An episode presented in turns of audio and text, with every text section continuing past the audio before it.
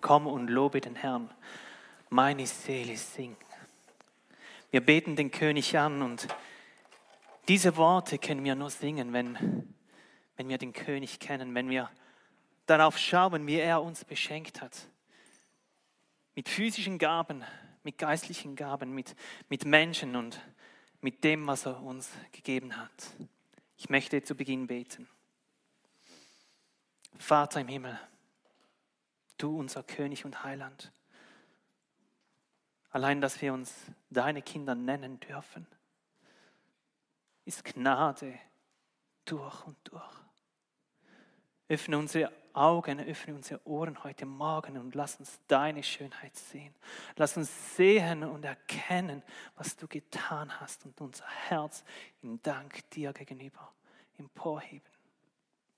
Lass mich zurücktreten und lass dein Wort hervortreten, unsere Herzen erfüllen und durchdringen.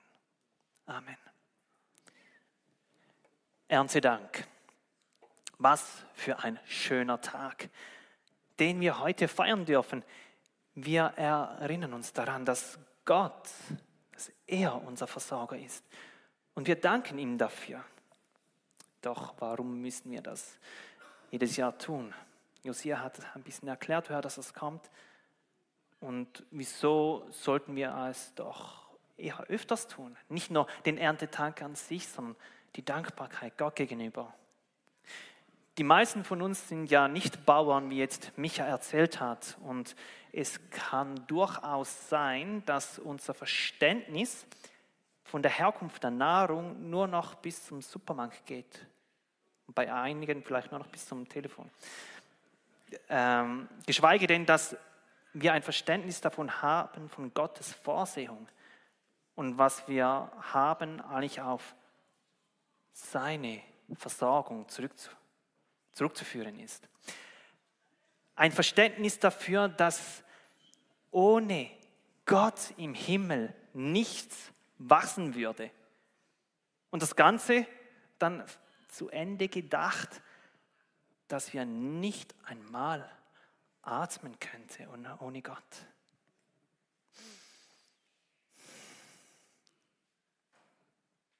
Und darum ist es wichtig, dass wir uns immer wieder daran erinnern, wer unser Versorger ist, woher unser Leben kommt, wer unser Retter ist, von was er uns befreit hat und wozu er uns befreit hat.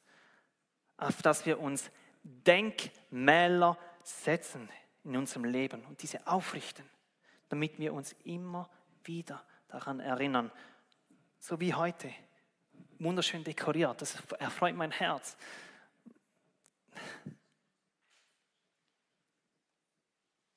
Ja, dass wir uns immer wieder daran erinnern, was er uns Gutes getan hat, wer er ist und was er uns auch zugesagt hat in seinem Wort. Ernte und Dank. Heute möchte ich Gottes Gnadengeschenk an unsere Herzen heranführen und es ist vielleicht eine etwas andere Erntedankpredigt, als dass wir uns vielleicht, vielleicht das gewohnt sind. Und heute Morgen möchte ich, dass wir ihm Raum geben, dass er seine Herrschaft in unserem Leben wieder aufrichten kann. Uns daran erinnern, dass wir von Gott ein Leben geschenkt bekommen haben, für das es sich wirklich lohnt zu danken. Ich bin Gottes Ernte. Wie die Auslandmitarbeiter. Sie gehen in die Welt hinaus, an Orten, wo Menschen noch nie etwas von Jesus gehört haben, dass sie auch zur Ernte gehören dürfen. Zum lebendigen Gott, zu Jesus Christus, der für sie starb. Ich bin Gottes Ernte und das ist meine Reaktion darauf. Shema Israel, Adonai Elohinu, Adonai Echad. Die Althebräisch können, haben es verstanden vielleicht. Höre Israel, der Herr ist unser Gott, der Herr allein. Oh, zurück. So, habe ich das Bild Danke. Und du sollst den Herrn, deinen Gott, lieb haben von ganzem Herzen, von ganzer Seele und mit all deiner Kraft. Hier in diesen Worten spricht Mose zu seinem Volk. Hör zu, Israel. Der Herr ist unser Gott und er ist einer. Es gibt keinen anderen neben ihm. Und dann richtet, Gott, dann richtet Mose die Herrschaft von Gott vor den Augen seines Volkes auf. Aufgrund von dem, dass der Herr euch erwählt hat, befreit und ausgesondert hat, liebt nun den Herrn, euren Gott von ganzem Herzen, von ganzer Seele und mit all eurer Kraft. Gott hat Israel aus der Knechtschaft, aus der Sklaverei Ägyptens herausgeführt, weg von anderen Göttern, weg von anderen Herren. Er hat sie als seine Beute, als seine Ernte herausgelöst. Und jetzt sind sie frei. Sie haben alles von Gott geschenkt bekommen. Der Herr, Gott selbst sagt, ihr gehört jetzt mir. Und so richtet Gott seine Herrschaft im Leben seiner Kinder auf. Ich habe dich erwählt. Ich habe dich befreit. Und jetzt gehörst du ganz mir. Ich bin der einzige Gott, es gibt keinen außer mir. Als Befreite gibt Gott seinem Volk die zehn Gebote auf der Grundlage der vollen Annahme, der Erwählung und der Zusage des Bundes mit ihnen. Ist es nun überhaupt möglich für den Menschen und für sie, insbesondere Israel, auf Gottes Wegen zu gehen und seine Gebote zu halten? Und nicht umgekehrt, dass sie etwas tun müssten, um vor Gott gerecht zu sein, um von ihm angenommen zu sein. Nein, weil sie angenommen sind, dürfen sie nun aus Dankbarkeit Gott gegenüber ihm dienen und für ihn leben. Hier stellt Gott seinen Herrschaftsanspruch an seinem Volk an, auf. Ihr gehört ganz mir. Ihr seid meine Ernte. Ich habe euch für mich ausgesondert, damit ihr Zeugen seid für die anderen Völker um euch herum, weil der Mensch dazu geschaffen wurde, ein Kind Gottes zu sein. Und wenn ihr auf der Suche seid nach dem Sinn des Lebens, das ist der Sinn des Lebens, dass wir Kinder Gottes sind. Wir sind von ihm geschaffen worden, wir sind für ihn geschaffen worden. Und er möchte, dass wir seine Kinder sind. Und wenn wir darin leben, haben wir Frieden, haben wir Freude, haben wir das Leben. Er ist der Schöpfer und aus uns können wir das nicht hervorbringen. Er hat uns geschaffen und das neue Leben hat er in uns auch geschaffen. Und das war für Israel damals so und das ist für uns heute genau dasselbe. Die Herrschaft Gottes ist nun heute, seitdem das Heil allen Nationen zugänglich gemacht wurde, Golgatha. Das Werk von Jesus Christus am Kreuz hat er auf Golgatha für uns vollbracht. Er hat uns aus der Knechtschaft der Sünde, von der Macht des Todes befreit. Das ist die Basis, worauf wir stehen dürfen. Vollkommen angenommen, vollkommen vergeben, vollkommen gerecht und vollkommen heilig. Und wichtig zu wissen, das ist nicht mein Verdienst. Ich darf die Gerechtigkeit und die Heiligkeit von Jesus Christus für mein Leben in Anspruch nehmen. Auf dieser Basis, auf dieser Grundlage darf ich nun ein Leben in Fülle leben. Mich nach seinem Wort, mein Leben nach seinem Maßstab und nach seinem Gesetz ausrichten. Das ist meine Antwort des Dankes dafür, dass ich zu Gottes Ernte gehören darf. So ist der Ruf Gottes an uns heute, da ich, der Herr, euch nun befreit habe. Richtet die Herrschaft Gottes in eurem Leben, in eurer Ehe, in eurer Familie, auf eurer Arbeit, in euren Beziehungen und in eurer Gemeinde auf. Jesus Christus und sein Werk auf Golgatha ist die Grundlage, auf die wir als, als die erlösten Kinder stehen dürfen. Und auf dieser Grundlage möchte ich mit euch wieder in den Text von 5. Mose, das Kapitel 6, Vers 1 bis 9 hineingehen. Dies sind die Gesetze und Gebote und Rechte, die der Herr, euer Gott, geboten hat, euch zu lehren, dass ihr sie tun sollt in dem Land, in das ihr zieht, es einzunehmen. Damit du dein Leben lang den Herrn, deinen Gott, fürchtest und alle seine Rechte und Gebote hältst, die ich dir gebiete, du und deine Kinder und deine Kindeskinder, auf dass du lange lebst. Israel, du solltest hören und festhalten, dass du es tust, auf dass dir's wohlgehe und du groß an Zahl werdest, wie der Herr, der Gott deiner Väter dir zugesagt hat, in dem Lande, darin Milch und Honig fließt. Höre Israel, der Herr ist unser Gott. Der Herr ist einer. Und du sollst den Herrn, deinen Gott, lieb haben von ganzem Herzen, von ganzer Seele und mit all deiner Kraft. Und diese Worte, die ich dir heute gebiete, sollst du zu Herzen nehmen und soll sie deinen Kindern einschärfen und davon reden, wenn du in deinem Hause sitzt oder unterwegs bist, wenn du dich niederlegst oder aufstehst.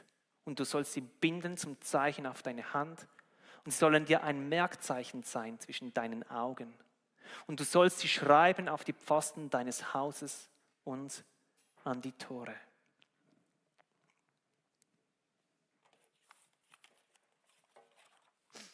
Im Kapitel vorher, im Kapitel 5, erinnert Mose das Volk daran, dass der Herr selbst sie aus der Knechtschaft befreit hatte.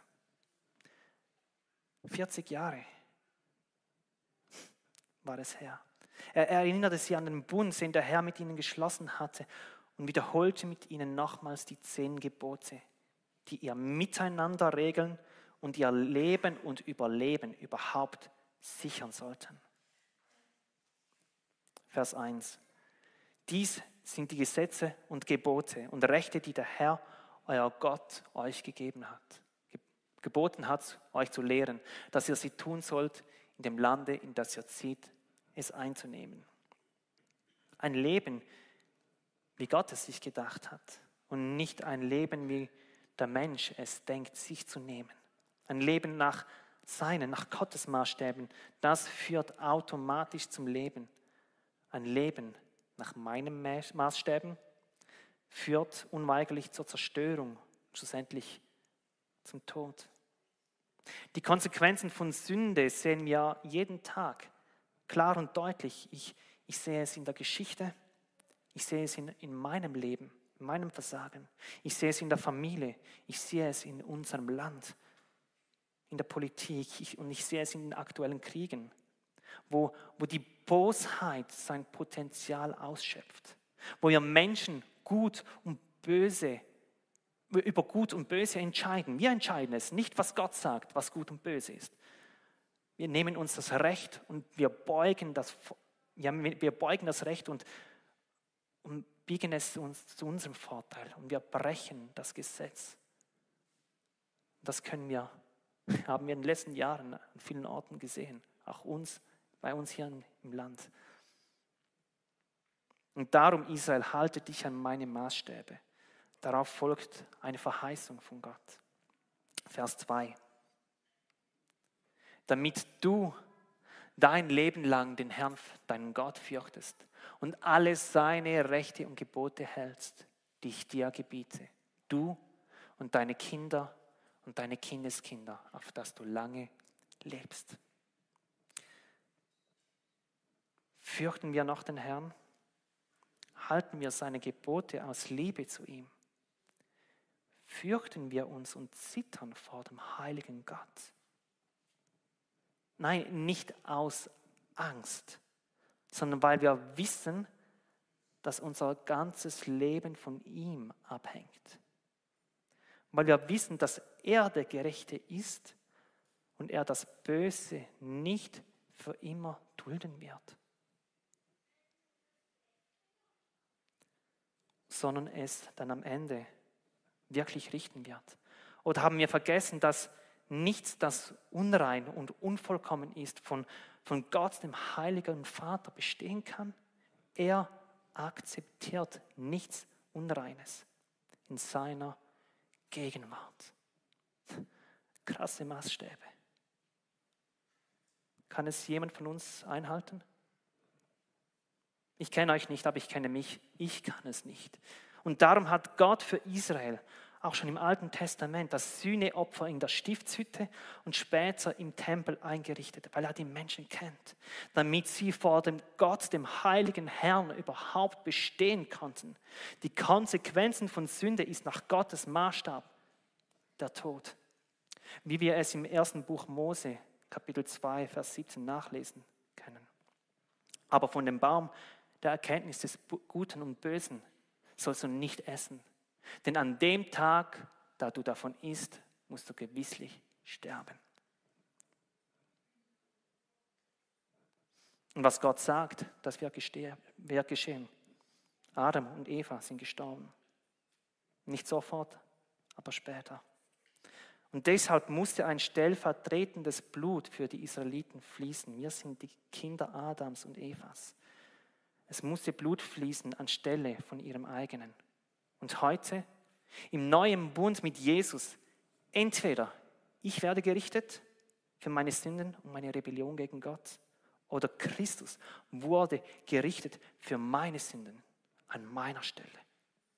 Das, das ist die einzige Gerechtigkeit, die ich vor Gott, dem Vater, vorweisen kann. Nicht meine Moral, nicht was ich Gutes getan habe, oh, ich bin doch ein guter Mensch. Nein, komm in meine Familie, du wirst sehen, ich bin kein guter Mensch.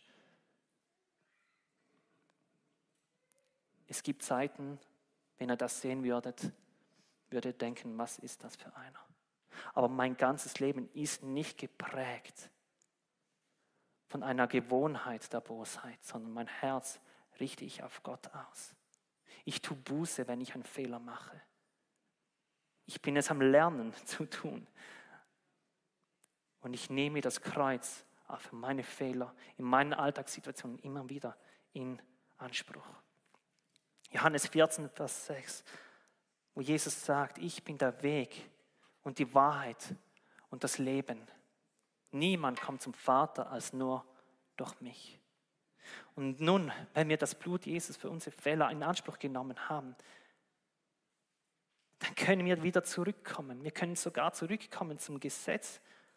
Und wir können uns daran freuen, wie weise und gut der Herr ist. Und wir können darin leben. Ich muss nicht mehr mit einer geballten Faust mich gegen Gott richten, weil er Sachen aufgedeckt hat. Weil meine Boshaft und meine Sünden in ihm aufgedeckt wurden durch das Gesetz. Und wir sehen das heute sehr stark in den Medien, wo Menschen ihre Fäuste emporheben, wo alles gesagt werden darf, wo alles getan werden darf, was an Abartigkeiten kaum mehr zu übertreffen ist. Aber wenn wir als Christen sagen, Gott hat gesagt, liebt, dient. Das ist böse? Nein, sondern weil wir jetzt nicht mehr von der Sünde geknechtet und verurteilt sind, sondern weil wir frei und sogar freigesprochen sind durch das Blut von Jesus Christus. Auf dieser Grundlage kann ich nicht mehr anders als den Herrn und seine Gebote lieben, weil sie gut sind meine Kinder würden sagen, doppelt gut. Weil sie gut sind und zum Leben führen. Vers 3.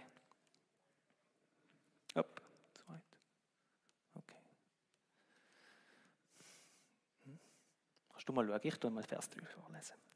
Israel, du sollst es hören und festhalten, dass du es tust, auf dass dir was wohlgehe und du groß an Zahl werdest wie der Herr, der Gott deiner Väter dir zugesagt hat, in dem Land, darin Milch und Honig fließt. Israel war noch nicht im verheißenen Land, doch was Gott ihnen zugesagt hat, das tut er auf. Darauf konnten sie sich verlassen. Wie beim Baum der Erkenntnis mit Adam und Eva und später dann auch beim Bund mit, mit Abraham und dann auch hier bei Moses. Denn er, Gott ist der Treue und Wahrhaftige. Und auf sein Wort können wir uns verlassen. Was er sagt, das trifft ein. Und auf sein unverändertes Wort können wir bauen. Auch in einer Zeit, wo momentan so vieles hin und her geht. Wir schlussendlich nicht mehr wissen, was jetzt Wirklichkeit ist. Höre Israel, Vers 4. Der Herr ist unser Gott. Höre Romanson. Der Herr ist unser Gott. Der Herr ist einer. Und jetzt wird es ganz wichtig. Lass zu Israel. Höre zu. Der Herr ist unser Gott. Wir gehören ihm. Der Herr ist einer. Es gibt keinen anderen, der lebendig ist. Und hier macht Gott seinem Volk wieder erneut deutlich, wem sie gehören und, und dass der lebendige Gott selbst für sie eintritt. Ein Besitzanspruch der Superlative. Es gibt kein größeres Wesen, das sagt, sagen kann, du gehörst mir. Der Schöpfer sagt, du gehörst mir. Boah. Ich gehöre ihm und und, ich, und Gott sagt, ich gehöre euch. Ihr gehört mir und ich gehöre euch. Und das soll wirklich jetzt nun unsere Reaktion darauf sein. Vers 5. Und du sollst den Herrn, deinen Gott, lieb haben, von ganzem Herzen, von ganzer Seele und mit all deiner Kraft. Hier fasst Gott die zehn Gebote zusammen. Er sagt, ihr sollt mich mit eurem Herzen, mit eurer Seele und mit eurer ganzen Kraft lieben. Das heißt mit unserem ganzen Wesen, alles, was uns betrifft, von morgen früh bis abend spät. Vers 6. Und diese Worte, die ich dir heute gebiete, sollst du zu Herzen nehmen. So möchte ich wie Mose diese Worte an euch, wie auch an mich selbst richten und sie wirklich zu Herzen nehmen. Es ist wichtig. Es, ist, es geht um Leben und Tod für mich, meine Ehe, meine Kinder, meine Familie und meine Nächsten und, und darüber hinaus. Es ist keine Nebensache, sondern es ist die Hauptsache. Wenn das nicht meine Hauptpriorität, wenn das nicht die Hauptpriorität unseres Lebens ist, haben wir das Ziel verfehlt. Zurück zu Golgatha richte ich die Herrschaft von Jesus Christus und die Vergebung und sein Erlösungswerk in meinem Leben auf. Mir muss zuerst vergeben sein, dass ich anderen vergeben kann. Weil aus mir kann ich es nicht. Und richte ich es dann im Leben meiner Nächsten auf. Vers 7. Und soll sie deinen Kindern einschärfen und davon reden, wenn du in deinem Hause sitzt, wenn du unterwegs bist, wenn du dich niederlegst oder aufstehst. Gottes Wort, seine Realität soll unser ganzes Handeln durchdringen und bestimmen. Warum befiehlt hier Gott so klar und stark, dass wir Gottes Wort unseren Kindern einschärfen sollen? Ja, ihr habt richtig gehört, nicht nur informieren, sondern einschärfen und immer und immer wieder davon reden. Und bitte nicht nur mit Worten, weil unsere Taten widerlegen das oft. Also ich rede jetzt nur von mir, ich kenne euch nicht. Gott wusste, wie vergänglich und wie, vergesslich der Mensch ist und das hat sich hier auch bei Mose schon bald gezeigt. Zwei Generationen weiter, nach dem Tod von Mose, nach dem Tod von Josua, hat Israel Gott schon vergessen und verstoßen. Sie haben Gott und sein Wort vergessen. Und nicht nur die Israeliten. Ich, Manuel, selbst bin so vergesslich, so stark ablenkbar. Oh, wie schnell sind wir von Sünden umstrickt, wie schnell überschatten uns Sorgen, wie schnell überdecken uns Gedanken und, und Ideologien und Weltanschauungen uns mit, mit dem Telefon. Kommen Ideen, Gedanken, Weltanschauungen so schnell. Und dann stehen wir da und fragen uns, hat Gott wirklich gesagt? Und wir sind heute leider schon so weit, dass wir sagen, ist Gott wirklich noch Wirklichkeit? Ich kann euch beruhigen, das ist nicht ein Phänomen, ein altes Phänomen, sondern war schon seit Anfang der Zeit so. Es gab immer Wellenbewegungen. Von der Annahme Gottes, von der Buße, von der Ablehnung. Und darum hat Gott uns hier ein Gegenmittel dafür verschrieben, weil wir es aus uns selbst nicht kennen, gerecht, treu und heilig zu sein. Darum hat Gott es durch Jesus Christus für uns getan. An ihn, an Jesus hangen wir uns. Ich hange mich an ihn. Und das ist das Einzige, wodurch wir bestehen können und was uns dann auch ins ewige Leben hineinträgt. Sein Werk. Und wirklich, hör zu, nicht meines. Und so ist es nun unsere Aufgabe dort, wo der Tod, der Hass, die Sünde, die Fehler und auch unser Versagen herrschen, das Werk von Golgatha aufzurichten auf dem Fundament von Jesus Christus. In unserem Leben, in unserer Familie und es auch zu unseren Nächsten hinaustragen. Und die Herrschaft des Evangeliums dort aufrichten. Es ist vollbracht. Sünde und Tod hat keine Macht mehr hier. Und das müssen wir täglich in Anspruch nehmen. Wirklich. Vers 8 und 9. Und du sollst sie binden zum Zeichen auf deine Hand und sie sollen dir ein Merkzeichen zwischen deinen Augen sein. Und du sollst sie schreiben auf die Pfosten deines Hauses und an die Tore.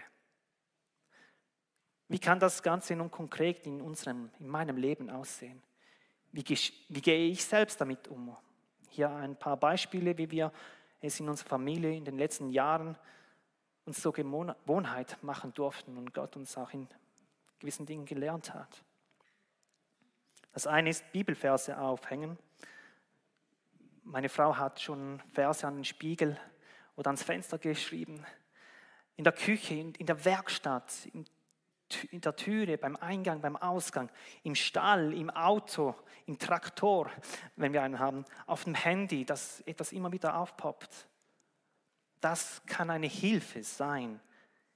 Aber auch die Bibel offen zu Hause auf dem Tisch liegen lassen, dass wir, wenn wir durchlaufen, ah ja, stimmt, komm, ich lese ein paar Verse oder ein Kapitel. Meine Frau und ich haben angefangen, auch wenn es klappt, früher vor den Kindern aufzustehen und Zeit im Gebet und der Bibellese zu verbringen. Wenn ich zur Arbeit gehe und wenn ich nach Hause fahre, da habe ich zehn Minuten Zeit, wo ich bete für Leute von Anliegen beim Zuhause, nach Hause fahren bete ich für ein ruhiges Herz und viel Liebe für meine Kinder. Ähm, auch wenn ich dann vom, im Werkhof zur Arbeit fahre mit einem Mitarbeiter, dann bete ich und segne den Tag und lege die Arbeitsstelle unter Gottes Schutz mit einem Gläubigen oder auch wenn es ein nichtgläubiger Mitarbeiter ist.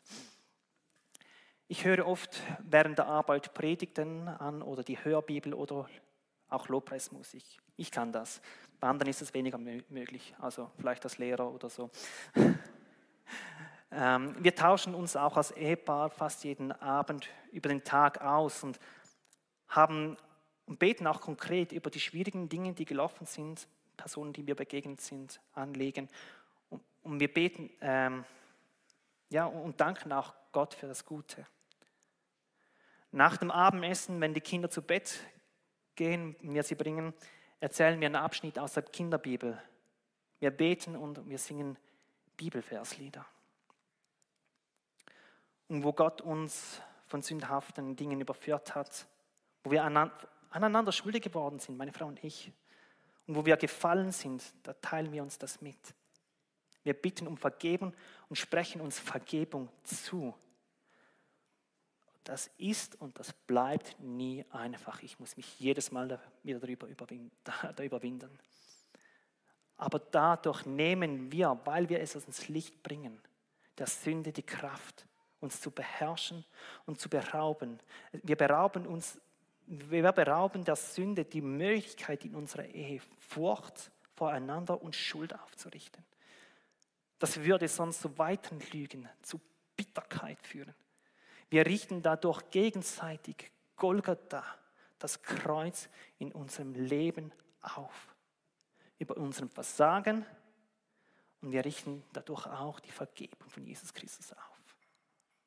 Und egal, wie lange das es her ist, wie schwer das es ist, was auch geschehen ist, die Antwort ist Golgatha. Nicht mein Stolz, nicht mein Recht, sondern sein Werk. Weil er ist der Gerechte. Ich werde nie gerecht richten. Und das auch nicht nur in unserer Ehe, sondern auch mit unseren Kindern. Und das ist meine persönlich größte Herausforderung. Wo sonst sollten unsere Kinder Christus sehen und erkennen. Auch durch unser Versagen können sie Vergebung lernen und sie empfangen und selber aussprechen. Ein weiteres Projekt, das wir in unserer Familie installieren wollen, ist, eine, ist ein Familiengottesdienst, wo wir als Kernfamilie Lobpreis machen, beten und die Schrift lesen. Das klappt bis jetzt leider noch nicht so oft, aber das ist mein Wunsch und meine Zielrichtung. Ja, liebe Väter, es ist die Aufgabe von Gott an uns, dass wir als Haupt der Familie und unserer Frau und, und die Kinder im Wort Gottes lehren und es ihnen einschärfen, wie hier in Vers 8 und 9. Es ist unsere Aufgabe. Und wir dürfen es nicht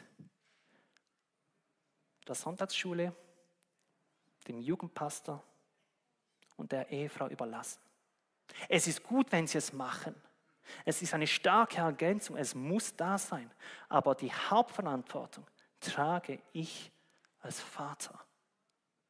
Und wir können die Schuld nicht anderen geben, wenn sie irgendwie herauskommen. Es ist wirklich Gottes Gnade, ja, aber es ist meine Hauptverantwortung, weil Gott hat diese Kinder mir geschenkt und meiner Frau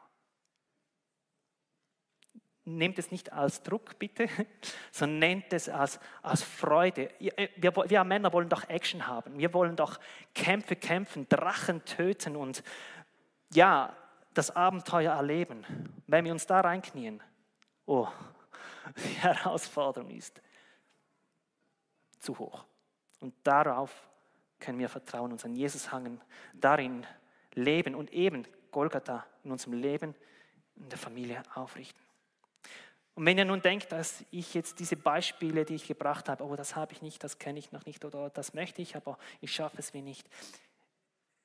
Wenn ihr denkt, dass ich das im Griff habe, weit verfehlt. Ich, ich bin täglich von der Gnade und der Barmherzigkeit von Jesus Christus abhängig. Wie oft muss ich um Vergebung bitten? Wie oft muss ich mich rausnehmen, damit ich zur Ruhe komme und wieder in Liebe und Geduld meinen Kindern begegnen kann? Doch eben dafür haben wir Golgatha. Er hat es vollbracht. Und wir dürfen ihn um seine Hilfe bitten. Es ist nicht meine Liebe für ihn und die mich mehr und mehr in diesem Leben leben lässt. Im Leben der Dankbarkeit, im Leben der Freiheit. Nein, es ist seine Liebe für mich, wo dieses Übernatürliche, wirklich Menschenunmögliche in meinem Leben hervorbringt, dass ich jetzt meine Frau mehr lieben und meiner Frau, meinen Kindern vergeben und sie um Vergebung bitten kann. Hey, der Stolz muss. Das ist manchmal zu hoch. Und sein Wort und seine Zusage und sein Bund, das Sühnetod von Jesus Christus, ist das Fundament, worauf ich stehen kann. Das Fundament, das durchträgt und das bis in alle Ewigkeit bestehen wird. Daran hange ich mich, auch wenn um mich alles zerfällt. Und darum lasst uns die Herrschaft von Jesus Christus von seinem Sühnentod, seinem Evangelium. Ja, die Herrschaft von Gott in unserem Leben unablässlich, wir es sehen und merken, aufrichten. Zuerst für mich, dann für meine Frau, dann für unsere Kinder, wenn ihr Kinder habt oder geistliche Kinder, dann für die Gemeinde und dann für die Nächsten. Und bitte in dieser Reihenfolge. Darum lasst, äh, genau, kommen wir zum Schluss. Wir sind seine Ernte und das ist unser Dank. Ich richte meine Augen auf zum Herrn. Und ich möchte schließen mit Kolosser 3, Vers 17. Und was immer ihr tut, im Wort oder Werk, das tut alles im Namen des Herrn Jesus und dank Gott, dem Vater durch ihn. Amen. Ich möchte noch beten. Danach haben wir eine Zeit der Stille. Bewegt, was Gott in eurem Herzen bewegt hat, jetzt noch später. Bleibt dran. Er ist unsere Hilfe. Vater im Himmel, ich danke dir, dass wir auf dich hoffen dürfen, dass wir auf dich vertrauen dürfen, dass wir nicht aus uns müssen, sondern dass wir aus dir dürfen. Herr, trag unser Herz näher an dich und darf, dass wir es nicht vergessen, wo wir Fehler machen. So schnell wie möglich zu dir rennen. Du bist nicht der, der ewig zornig ist, sondern du bist bei denen, die demütig sind, ihre Herzen dir hingeben. Du nimmst uns in deinen Arm und sagst, mein geliebtes Kind, ich vergebe dir. Das dürfen wir jeden Moment, wo wir sehen, erkennen und verstehen, in Anspruch nehmen. Darum sind wir ja Kinder und nicht mehr Sklaven. Wir gehören dir und Herr, hilf uns in unserem Versagen, dass wir das in Anspruch nehmen und wo andere an uns schuldig geworden sind, dass wir Liebe leben, geduldig sind, vergeben und dort, wo wir es nicht können, dich um Hilfe bitten, dass wir vergeben können und Vergebung zusprechen können, auf das Golgatha in unserem Leben herrscht auf dass deine Wahrheit in unserem Leben herrscht und nicht Moral und nicht Morallosigkeit, sondern dein Wort und deine Wahrheit und deine Vergebung und deine Liebe und deine Schönheit, auf dass wir uns freuen und Freude und Liebe und Schönheit und Dankbarkeit und deine Herrlichkeit in unser Leben und das Leben von unseren Kindern und das Leben von unserer Familie und unserem Umfeld hineinbringen können. Wir brauchen dich. Wir können es nicht ohne dich. Hilf uns. Wirk an uns. Wirk in uns. Dir gebührt die Ehre. Wir danken dir, dürfen wir zu dir, zu deiner Ernte gehören. Halleluja. Amen.